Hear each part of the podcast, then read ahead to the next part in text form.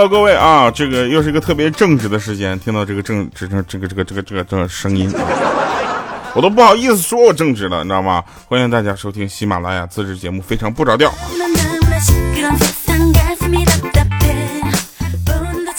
前两天啊，前两天我这个我们这娘娘啊，娘娘是一个懂抖音中毒的人啊，她就是天天她抖音里所有发生的事儿她都知道，你知道吧？啊，反而我们的事儿她都不知道。然后那天就他就给我们讲讲一个特别冷的段子啊，他是这么说的，说这个呃，你知道为什么呃寺院里啊，寺院里就是不装空调吗？我们当时都懵了，我说这个庙里确实很少见到空调啊，不知道是为什么。他说因为很简单，你听这首歌啊。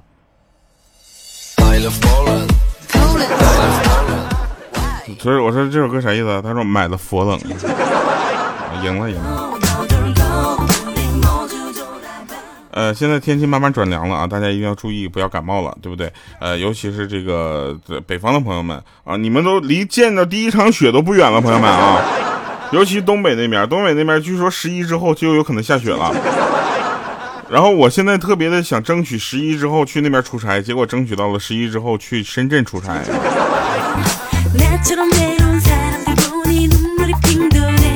在这里呢，我们要说一下啊，这个今天我们节目呢会爆很多的料啊，比如说那天我就帮我们公司一个女神干完活啊，她要请我吃饭，然后我就默默的回了一句，我说不去了，反正你也不喜欢我。这时候她就问谁说的，我当时一阵窃喜，你知道吗？我当时特别开心，我就说怎的？难道你喜欢我？她说不是，我就想问一下，是谁把我不喜欢你这件事告诉你的？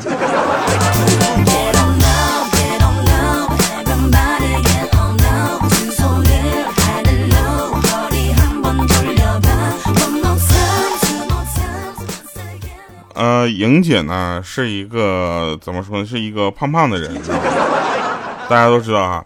然后呢，最最近呢日渐消瘦啊，我就问他怎么了呢？然后他说：“哎，你别提了，之前我不是借给我朋友一万块钱吗？”我说：“这是啊，你朋友赖账，然后给你抽成这样啊？” 他不是，没有赖账，他是个健身教练，你知道吧？他用五十节私教课的形式还我，我现在才上回来三千块钱呢。剩下那七千块钱我都不想要了，我觉觉得从来没有要账要的这么辛苦啊！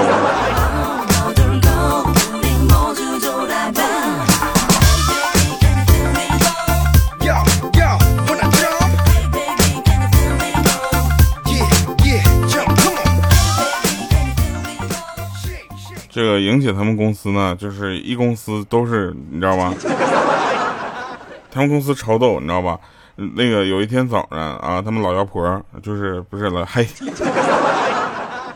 他们某部总监啊，过来跟他说，赶紧啊，过过来跟一个人说，赶紧吃点早点啊，完了跟你说点事儿。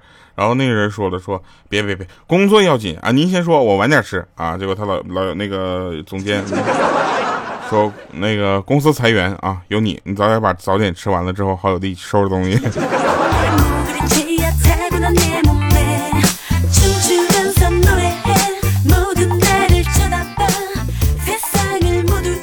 我跟你们大概去形容一下啊，一个公司啊，一个公司，他他他，我都不知道他们公司靠什么存活下来的。他们是一个对内服务的公司，然后技术不是自己的啊，是别人的，然后平台呢也不是自己的，也是别人的，唯独测试是自己的。就相当于他从 A 那儿买了一个服务到 B B 端用，然后其中呢 A 到 B 中间的这个服务环节由他们来自己做啊。我就问一下 A 到 B 有什么服务环节？你们是开了个服务器工作站是吧？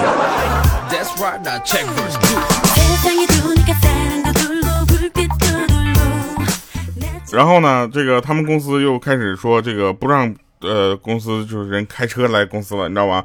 啊，让骑电动车，怎么的？你们公司开始送外卖了是吧？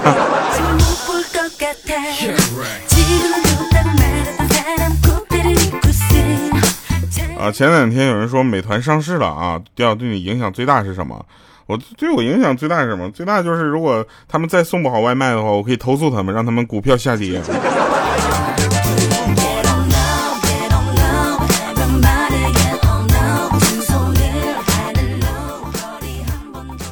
呃，下午呢，这个玩手机啊，有一个人下午玩手机，然后被老板发现了，然后他煞有介事的说，就是呃，小王啊，你知道海南的水稻一年几熟吗？这时候人家说了，说我知道啊，不是老板，这玩意儿咱高中地理都学过，一年三熟。然后他说，那不错啊，那这个三熟的水稻呢有讲究，你知道吧？第一茬呢叫上水稻。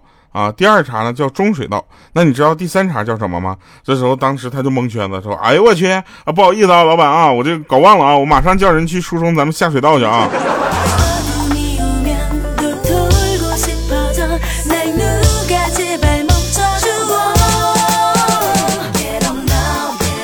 现在呢，已经开始中秋放假了，对不对？中秋放假的时候，我们还在这个录节目，然后还能陪我们一起录节目的朋友，你们是真孤单呐。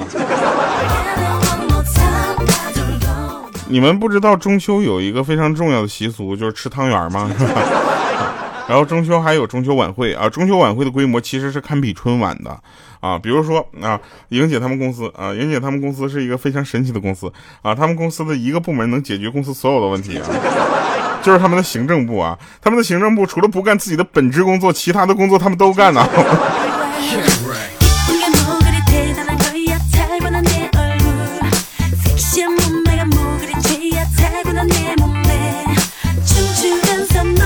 那天正刷手机呢啊，同时同同事发消息问我说，呃，在吗？我说在呀。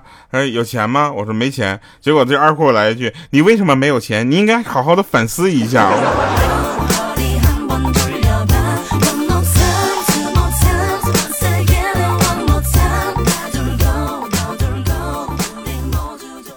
有一天啊，这个某网络公司啊，这个早上周一早上公司开例会，开例会你知道吧？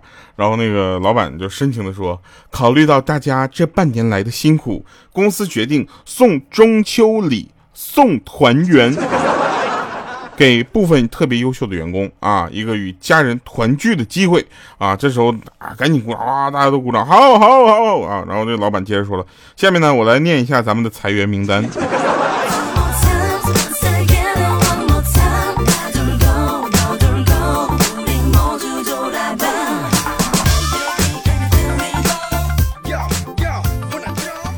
这个听节目的朋友呢都知道啊，我们这个呃呃怎么说呢？我们我们是一个呃内容型的节目啊。这个相比较直播型的主播呢，我们还是有一定的这个劣势的。比如说，我们不太会要礼物，主要是我们也尝试过啊，曾经是从直播型主播转过来的，后来发现直播型主播女主播比较吃香，男主播要要东西好像显得有点太不要脸了。最最受不了的是有一次啊，我在这个直播的时候，你知道吧？然后我在直播的时候，就有一次，我就跟别人就说啊，谢谢大家送的花啊，送点礼物呗。结果有人跟我说你是乞丐吗？啊，这这个这个时候我就非常的生气啊！我这为什么男主播要东西就是乞丐呢？对不对？女主播就不是呢？他说不是啊，就关键是你要的那个口吻确实特别像乞丐啊。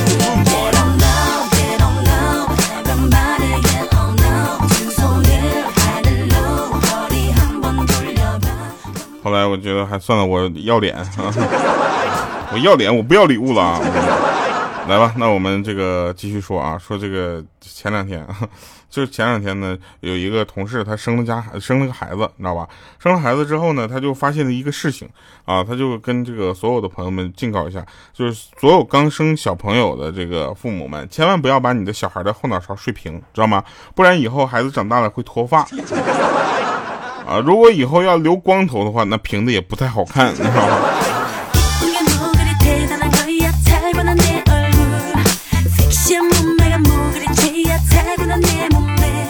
其实我们这个内容型的主播呢，有一个不好啊，就是大家得多听一会儿才能听出味儿。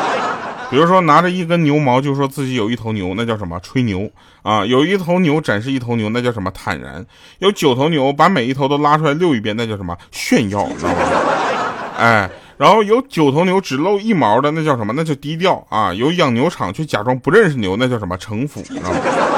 吹牛让人同情啊，坦然让人亲近啊，炫耀让人反感，低调让人城府啊，府呢却给人距离。说我要做一个比较低调的人，所以我绝对不会告诉大家我家里有矿。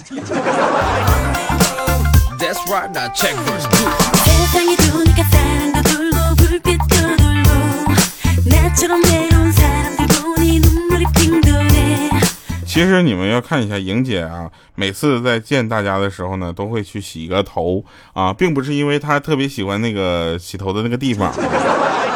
啊，她她是因为她她就是他他他那个有有假发，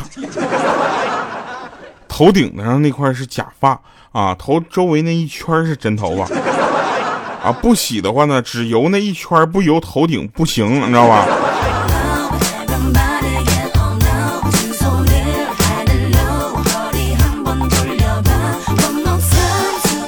那天呢，莹姐跟我说说，呃，帮我找个人呗，在节目里就广播一下子，让全国人民都知道我在找他。我说谁呀？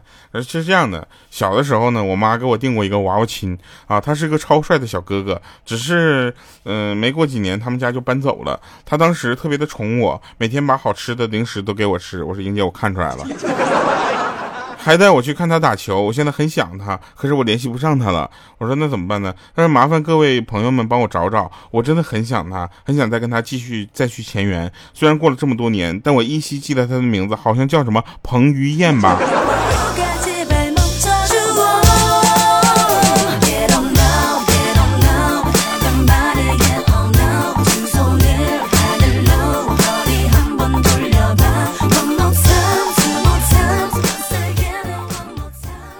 就就就，我觉得他除了他的名字以外，就是编的以外，其他的都特别真实。比如说什么这个这个什么，呃，把好吃的零食都给你啊，你是一点都没浪费啊，真的。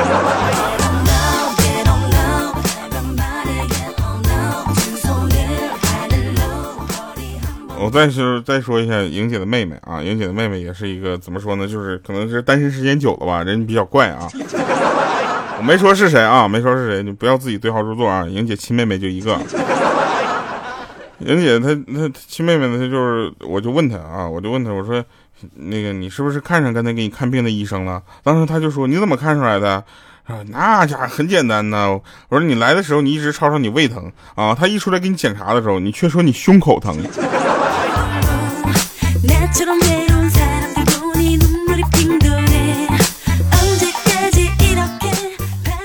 对吧？说男人膝下有黄金啊，而女人呢是头上有，脖子上有，耳朵上有，那手上也要有。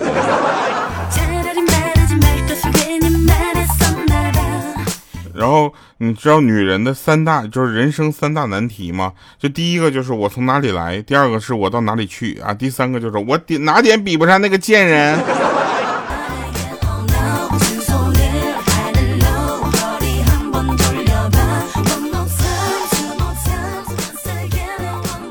在这里呢，我们还是要提醒大家啊，你不喜欢我呢，这是病啊，得治啊，一定要治啊。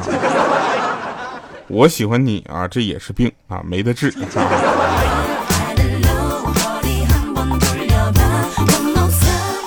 就像我刚才说的，说喜欢你的人总是把你当成刚学会吃草的小白兔啊，出门要小心狮子老虎，不吃陌生人递来的胡萝卜。不喜欢你的人就像面试官一样，呃，连如何在外太空种出转基因土豆你都应该精通。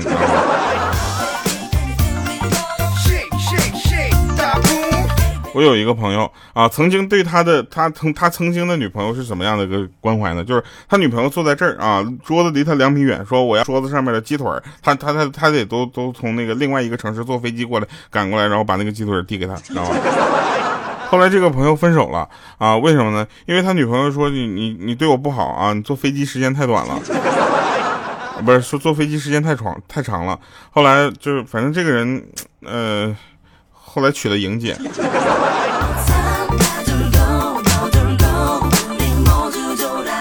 我觉得，我觉得你还不如找一个就是相对来说比较那个什么，呃，作一点的。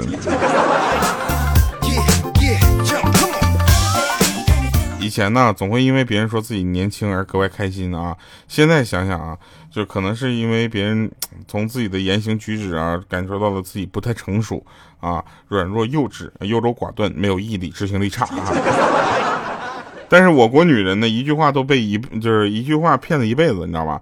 就是抓住一个男人，先抓住他的胃，特别的可笑。你见过哪个男人出轨是因为小三做小三做饭好吃的，对不对？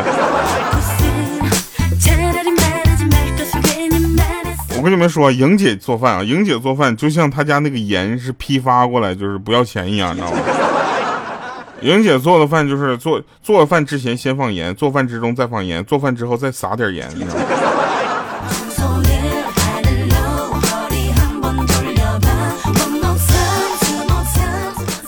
莹姐的自拍啊，就是官方的声明一样啊，乏味无趣啊。修过的照片就是她的公关稿，所以大家见到的她的照片都是公关稿一样。她的闺蜜给她拍的照片都是没有可信度的自媒体，因为比较丑陋。她老公给她拍的照片，那简直就是黑公关稿。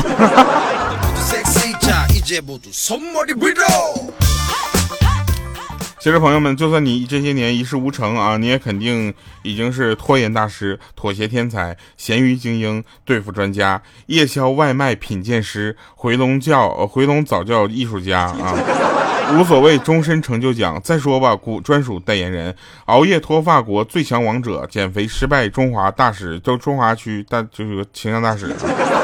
酒后表演，戛纳、柏林、威斯尼三调影后，威尼斯、威斯尼了。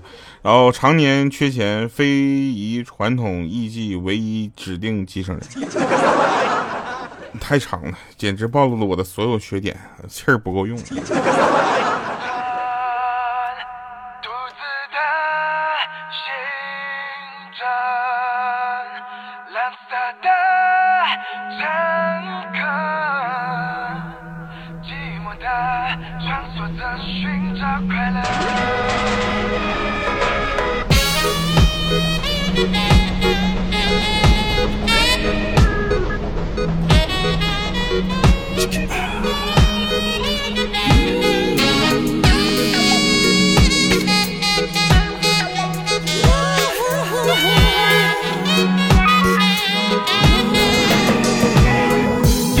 成了面纱般的伪装，接着不远处挣扎的微光，孤单的我们却排斥着对方。忽然的记忆像电影般回放，陌生的声音从我身边经过，无声的却是像是在那听过。路灯下那些指尖处的幽灵，一直到凌晨四点还未惊醒。在那光亮被吞噬的地方，不要温柔的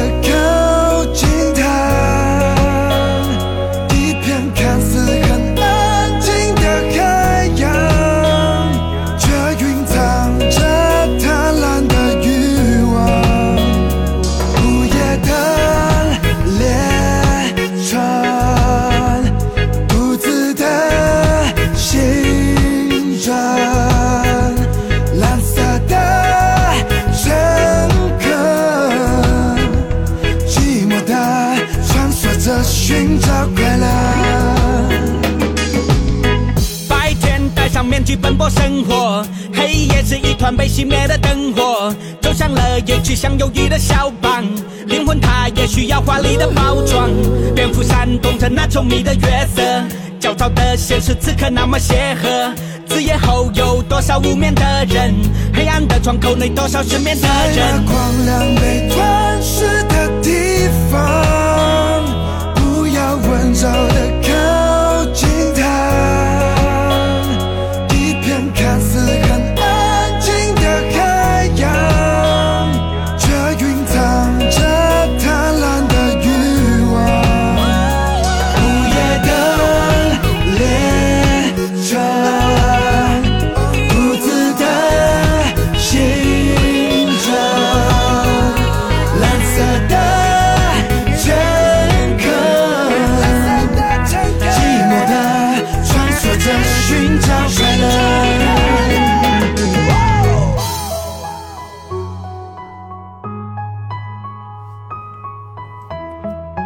忘了神返场了啊！这个最近我妈就总给我邮月饼啊，问为什么？说中秋节过了，月饼便宜了。他却时常来打扰我，夜半歌声和我的故事相互交错，飘到了那曾经守夜的角落。